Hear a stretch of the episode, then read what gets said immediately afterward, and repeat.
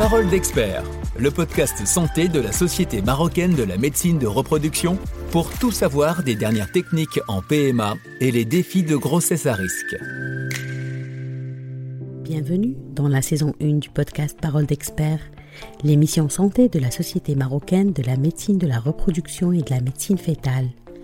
Chaque épisode offre une occasion unique de se plonger dans le monde de la santé reproductive en compagnie d'experts internationaux. Rejoignez-nous pour des discussions enrichissantes. Nos invités partageront avec vous leurs connaissances approfondies sur les dernières avancées médicales, les problèmes de fertilité, ainsi que les progrès réalisés dans le domaine de la médecine fétale. Que vous soyez un professionnel de la santé, un patient, tout simplement intéressé par ces sujets, notre podcast vous fournira des informations précieuses et à jour. Bienvenue dans le troisième épisode du podcast Parole d'expert. Aujourd'hui, nous avons l'honneur d'accueillir le professeur Yessir Aizbil gynécologue obstétricien et expert en fertilité depuis plus de 20 ans au Maroc. Diplômé en gynécologie obstétrique et spécialisé en médecine de la reproduction à Marrakech, le professeur Yasser Aizbil est reconnu pour son expertise en fécondation in vitro dans la ville Ocre et ses régions et en congélation des embryons. Son travail a aidé de nombreux couples à réaliser leur rêve de fonder une famille. Professeur Yasser Aizbil bonjour et merci d'avoir accepté notre invitation. Bonjour madame, c'est un plaisir pour moi d'être avec vous aujourd'hui pour parler de ce sujet fort intéressant. Merci professeur. Donc, professeur, déjà, euh, on parle d'embryons frais et embryons congelés. Euh, est-ce qu'il y a une différence au niveau du taux de succès euh, par rapport, c'est-à-dire par rapport à l'embryon congelé, et peut-être à moins de succès qu'un embryon frais vis-à-vis des parents, des personnes qui ont envie de devenir parents euh, je vous remercie pour avoir d'abord choisi, euh, ce sujet et pour poser cette question très intéressante. Donc j'en profite déjà pour expliquer quelque chose, c'est que euh, c'est quoi un embryon frais, un embryon congelé? On fait euh, dans les processus de fécondation in vitro une stimulation ovarienne, puis une fonction d'ovocytes, puis on, fait, on réalise une fécondation dans le labo pour obtenir des embryons. Mmh. Le taux d'implantation physiologique normale chez toutes les femmes, même celles qui n'ont pas d'infertilité, n'est jamais de 100%. Et donc c'est pour ça que chez la majorité des patientes, on va placer cet embryon dans l'utérus et on n'aura pas une chance de 100% qu'il va réussir. Et même s'il est frais. Même s'il est frais, mais s'il est de très bonne qualité, la fertilité spontanée chez une dame jeune qui n'a aucun problème, elle est de 25% par cycle. Elle n'est jamais de 100%. C'est ce qu'on doit comprendre d'abord pour comprendre les échecs de la fille et pour comprendre tous ces processus qu'on fait pour essayer d'améliorer les résultats de la fécondation in vitro. Donc je disais que une fois on va le, le, le mettre dans l'utérus, il aura une chance entre 40 à 60% de s'implanter. Et de ce fait-là, puisque notre objectif c'est d'avoir une grossesse, tout le processus euh, se met dans une logique d'avoir plus qu'un embryon pour augmenter les chances. Et de ce fait-là, on va avoir le jour du transfert un embryon frais qu'on va transférer, qui est le résultat de toute la procédure qu'on vient de faire dans le cycle actuel, et on aura ce qu'on appelle des embryons surnuméraires. C'est ça la nécessité qui nous a obligés à développer ces techniques de congélation qui vont préserver ces embryons, dans la majorité des cas dans l'état de la qualité initiale, et pour pouvoir les transférer par la suite. Maintenant, pour répondre une question euh, par une réponse simple à votre question, euh, la qualité d'un embryon est équivalente qu'il soit frais ou congelé. D'accord. Si il est de bonne qualité avant la congélation, il sera de bonne qualité après la congélation. Je parle évidemment lorsque le laboratoire fonctionne selon des normes qui sont vérifiées, standards internationaux, ce qui est le cas pour la majorité des centres actuellement au Maroc. Si on respecte les procédures, on fait la bonne technique, on a tous les moyens qu'il faut, on aura la même qualité après la décongélation de cet embryon, qu'il soit fait dans le mois qui suit ou dans l'année qui suit. Parce que ça nous arrive parfois, souvent, d'avoir une, grossesse euh, euh, et la dame, elle va revenir deux ans après pour transférer un deuxième embryon pour obtenir une deuxième grossesse. euh, et c'est-à-dire ce qu'on appelle le one shot, c'est-à-dire elle va avoir toute la famille par une seule tentative de FIV. Justement. Donc nous avons, comme vous le savez, nous avons, il y a beaucoup de fausses croyances qui viennent dans notre pays. Euh, par exemple, si ça n'a pas marché pour l'embryon frais, ça va certainement pas marcher pour l'embryon congelé. Euh, je l'ai beaucoup entendu cette réplique. Euh, donc il n'y a aucune différence en fait. Il faut rassurer. Moi, je, je, je, je dirais que peut-être, peut-être dans certains cas, on aura plus de chances d'avoir des grossesses avec l'embryon congelé qu'avec l'embryon frais. Je m'explique. Il y a deux grandes études qui ont été faites, qui, ont, qui sont publiées dans le plus grand journal euh, médical du monde, qui ont montré que chez, par exemple, les patientes qui ont des ovaires polykystiques, lorsqu'on fait un transfert congelé, on va avoir plus de chances que lorsqu'on va faire un transfert frais. Pourquoi? C'est pas que l'embryon va s'améliorer par la congélation, loin de là, mais c'est parce que lorsqu'on fait le transfert frais, on le fait sur un corps de la dame, sur un utérus qui a subi des traitements hormonaux et donc il y a encore des taux d'hormones qui sont encore élevés. Probablement pas toujours l'endomètre et l'utérus sont aptes à une implantation dans ce cycle-là. Par contre, lorsqu'on va décaler ce qu'on appelle la FIV ou la fécondation segmentée en deux temps, on ponctionne, on a des embryons, on les congèle et on transfère à distance un mois ou deux mois après. après. L'utérus, il est vraiment au repos, les taux d'hormones sont dans la physiologie. Et chez ces dames-là, on va avoir plus de chances de grossesse avec les embryons. Et peut-être même le taux de stress. Exactement, la dame elle n'a pas subi tous ces traitements, l'anesthésie, la ponction, donc tout ce stress, vous avez parfaitement raison, le stress il est moins important lorsqu'on fait à tête reposée. Et pour certains cas, on profite de ce mois ou ces deux mois pour aussi faire des explorations, faire des traitements de préparation ou à, à ce, à, à ce transfert. Donc, dans la majorité des cas, soit on a les mêmes chances, soit on a plus de chances avec l'embryon congelé. Justement, donc, professeur, ce transfert d'embryon, quel est le jour le plus efficace? Est-ce qu'on parle de J3 et on parle beaucoup de J5 Est-ce qu'il y a une différence Voilà. entre les deux jours? Un embryon de J5, ce qu'on appelle un blastocyste, a plus de chances de s'implanter qu'un embryon de J3. Ça, c'est une donnée scientifique. Est-ce que il faut transférer du J5 à toutes les patientes? Non. Justement, je profite de l'occasion pour dire que tout ce qu'on va dire ici dans, dans ce podcast ou ce que disent les autres experts ou ce que les femmes lisent sur Internet, ce sont des réalités scientifiques, mais ils ne sont pas toujours valables pour la patiente qui les lit. Ça veut dire que Chaque c'est pas parce qu'aujourd'hui je vais dire qu'il faut transférer les embryons J5 que toutes les patientes doivent dire, à leur médecin non, non, ne me faites pas s'il vous plaît le J3, faites-moi le J5. Non, le médecin, il va adapter la connaissance scientifique au cas de la patiente. Chaque C'est-à-dire- corps est unique, chaque cas est unique. Exactement. Peut-être pour cette patiente-là, elle aura plus de chances à avoir euh, une grossesse avec l'embryon de J5. Pourquoi? Parce que justement, le- le- l'embryon de J5, il s'implante mieux. Tout simplement parce qu'il a subi un processus de sélection. Je l'explique de manière beaucoup plus simple. Une femme qui a 10 embryons, par exemple, à J3, on aura 3 qui sont de mauvaise qualité, 7 de bonne qualité. Lorsqu'on va prolonger la culture, c'est une épreuve, c'est un examen qu'on va faire à ces embryons.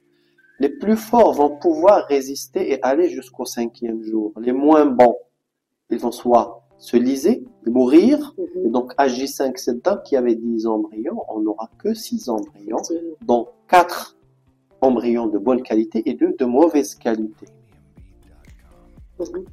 Et de ce fait-là, c'est un processus de sélection. Et à chaque fois qu'on a l'occasion de transférer cet embryon-là de J5, c'est mieux parce que ça donne plus de chances à l'instant.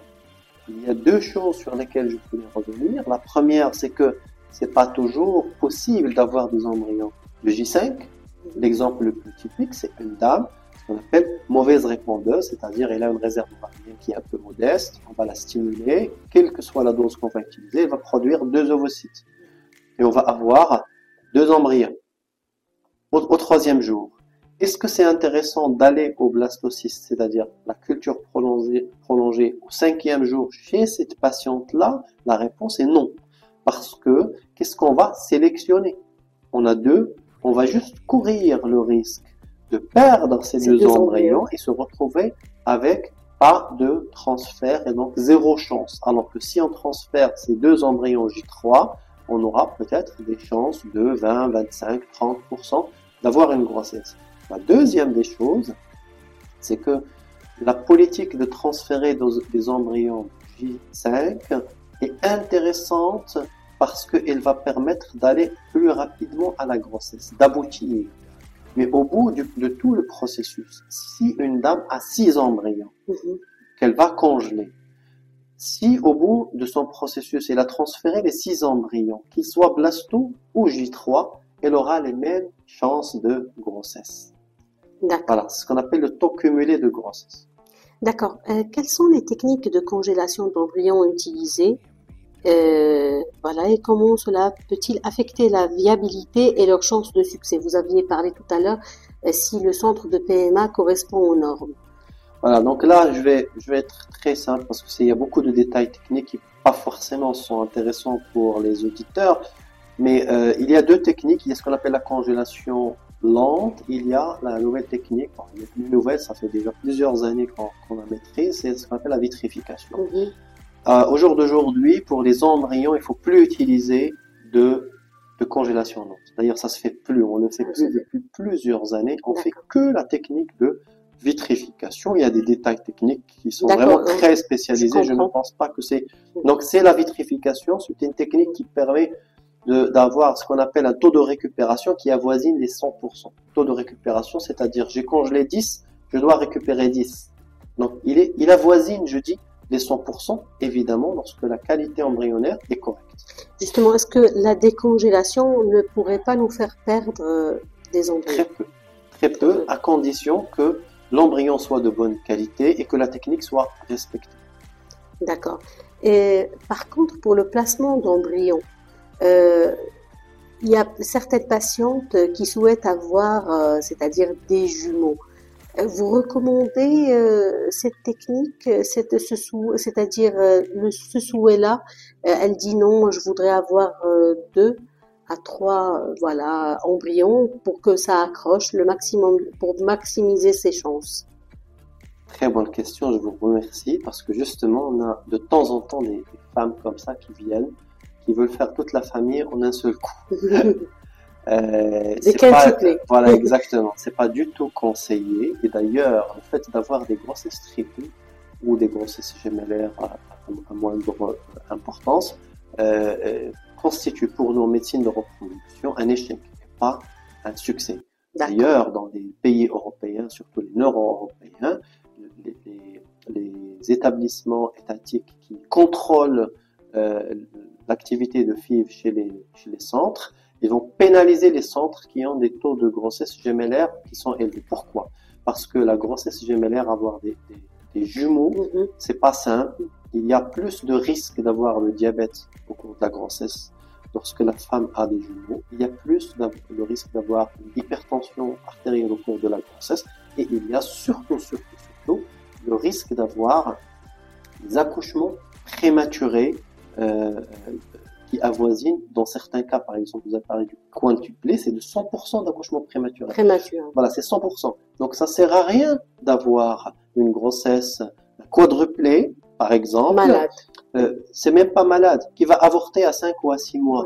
Et donc, l'objectif, c'est d'avoir un enfant. C'est pas d'avoir rentrer avec un bébé à la maison. Voilà, exactement. Notre objectif, c'est d'avoir un enfant, pas avoir une grossesse. Si j'ai une grossesse avec un taux de d'accouchement de, prématuré ou de fausse couche très élevé, c'est pas une réussite. Ceci dit, bien sûr, on aura toujours des grossesses gémellaires, on aura toujours des triplés qu'on peut gérer, qu'on gère.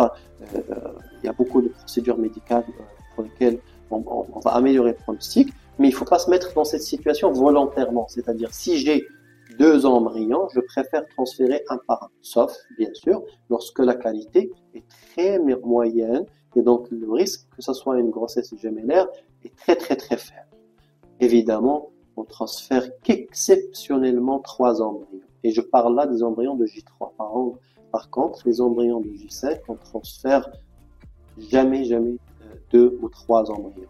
ce n'est que après plusieurs échecs qu'on peut transférer deux embryons de, cinquième Professeur euh, je ne sais pas si vous l'avez remarqué, mais il y a un groupe Facebook euh, très connu euh, pour des femmes souhaitant avoir un, bébé qui parle du choix du sexe du bébé. Quand je poste, c'est-à-dire une affiche d'une interview, elles, automatiquement, elles disent est-ce qu'ils pourraient nous aider pour le choix du sexe du bébé? Est-ce que c'est faisable au Maroc? La réponse est non, tout de suite, parce que la loi l'interdit. D'accord. On peut avoir la technologie qu'il faut pour le faire, mais on n'a jamais développé ça parce que c'est interdit par la loi. Pour quelles raisons euh, ben, C'est Pour des raisons éthiques, humaines, sociales, tout ce que vous voulez, parce que ça, ça pose un, réel problème. Et d'ailleurs, il y a de l'expérience de certains pays. Euh, ça pose vraiment des problèmes parce que voilà, ça peut créer un déséquilibre. C'est vrai que le pourcentage n'est pas important, mais dans certains pays, euh, les gens ils vont avoir recourir à la FIV uniquement pour choisir le sexe. Donc, euh, pour le moment, la question, elle est, la réponse, elle est très simple parce qu'on a une loi qui est interdite et donc là. Voilà. Euh, quelles seraient euh, vos recommandations pour une femme qui vient de faire son transfert, que ce soit avec un embryon frais ou congelé? Voilà, les recommandations, c'est d'abord de suivre ce que, ce que son médecin lui a dit, de respecter surtout la prise de traitement et de faire tout ce qui peut l'aider à diminuer le stress psychologique. justement, c'est une excellente question parce que beaucoup de femmes appellent après le, le transfert et me disent Mais docteur, vous m'avez pas dit qu'est-ce que je dois faire? Je lui dis C'est tout simplement parce que vous ne devez rien faire. Votre vie. Voilà, exactement. Si vous avez une activité sportive, il faut revenir à votre activité. L'activité, euh, sexuelle euh, avec le conjoint elle, ne pose aucun problème. Au contraire, il y a même certaines études qui ont montré que ça peut augmenter les, chances, de grossesse. Est-ce qu'il faut rester allongé sur le dos pendant 15 jours? Ça ne sert absolument à rien. Il y a des études américaines qui ont montré que même les patientes qui étaient au début de la FIV hospitalisées pendant 15 jours sur le dos, ça ne change pas. Peut-être même il y a un effet délétère parce que l'utérus, pour qu'il y ait une implantation, il a besoin d'une circulation sanguine qui marche une dame qui est au repos 24 sur 24 sur le lit, sur le dos, eh ben, sa circulation ça ne, fonctionne pas. Voilà, il faut surtout prendre ces médicaments, il faut surtout essayer de déstresser. Moi, je dis à mes patientes, il faut oublier que vous avez fait un transfert. Voilà, lâchez prise. Voilà, oubliez. Maintenant, on a fait tout ce qu'il fallait faire, vous avez fait tout ce qu'il faut, oubliez ça. Allez, si vous travaillez, revenez à votre travail, faites votre activité sportive, respecter les médicaments, et puis c'est tout. Il n'y a aucun régime alimentaire. Est-ce qu'il y a un régime alimentaire adapté à ça? Il faut avoir une alimentation riche et saine, durant toute sa vie, pas uniquement après le transfert. Il n'y a aucune étude qui a montré que cet aliment versus cet aliment va augmenter les choses. Il y a beaucoup de croyances par rapport à ça, mais rien n'est scientifique. Donc, pas de repos au lit pendant 15 jours, reprise de l'activité professionnelle, sauf pour les patientes qui ont une activité stressante sur le plan psychologique, je leur dis peut-être éviter d'être au, travail durant les 15 jours si c'est stressant, mais si c'est reposant, si ça leur permet d'oublier un peu, c'est excellent. Et puis avoir une vie familiale tout à fait normale. Les charges ménagères de tous les jours, il faut les faire. Il faut sortir au marché, au supermarché, faire euh, de la cuisine, ça ne change rien. Ça va pas tomber dans les toilettes ah comme ah ben non, justement, on avait l'impression. Ben exactement. L'embryon, c'est pas une bille qu'on va mettre et qui va tomber. Figurez-vous, on a tous, je suis passé par là, donc c'est une impression qu'on a que. C'est un être vivant et il est dans une euh, matrice biologique. Et, presque son poids, il est négligeable, donc il ne va pas tomber par la gravité. S'il s'accroche, il s'accroche. S'il s'accroche pas, ben il, ne s'accroche pas, il va tomber. Je dis aux patientes, même si on vous prend, on va vous secouer. Si votre embryon s'accroche, ben il s'accroche. Il y a des femmes qui ont une activité sportive de haut niveau. Je leur dis, il faut maintenir. Et ils sont enceintes. Euh, justement, professeur, euh, euh, que pensez-vous des femmes qui vont utiliser le test de grossesse urinaire avant le jour J euh, euh, du test de grossesse officiel que vous leur donnez. Vous leur dites après 15 jours, vous faites votre test de grossesse. Et elles, elles vont euh, trois ou quatre jours avant faire ce test de grossesse. Est-ce qu'il est fiable déjà ce test de grossesse euh, ou est-ce que c'est une erreur de leur part et elles vont juste stresser? Exactement. Ça témoigne déjà d'un stress préexistant. Il va avoir un résultat avant le temps du résultat. Et donc, ça, ça témoigne qu'ils sont stressés. On, les comprend, c'est tout à fait normal. Mais il va prendre cet acte de faire le test de grossesse avant le rendez-vous prévu et pas de la manière prévue ne va qu'augmenter leur stress. parce qu'ils vont trouver le plus souvent qu'il est négatif. Et donc ça, ça va les décevoir et ça, ça va augmenter encore leur stress. Parce que un test urinaire est moins sensible qu'un test sanguin. sanguin, premièrement. D'autant plus si on le fait deux jours avant, elle a toutes les chances d'être négatif. Et ça, ça va retentir sur la psychologie de la dame de manière néfaste. Bah, pour elle, elles se disent deux jours avant ou deux jours après, c'est pas un problème. Donc pour vous, 15 jours, bah. Ah, ça dépend. Est-ce qu'on a fait le transfert à J5 C'est en général 12 jours. On peut Donc normalement, la date, il faut respecter la date recommandée par, le médecin. le médecin, exactement. Lorsqu'on donne euh, une date, c'est calculé. C'est pas un jour de plus ou un jour de moins. Non, il y a des détails que le médecin ne peut pas tout expliquer à la patiente, sinon elle, elle, va devenir étudiante en médecine. Elle devrait faire confiance à son médecin. Voilà, exactement. C'est la seule chose à lui dire. Exactement. Professeur Yassir Aïs Ben je vous remercie énormément pour avoir participé avec moi à cet épisode et je vous dis à très vite, Inch'Allah. Inch'Allah, merci, beaucoup. merci. merci.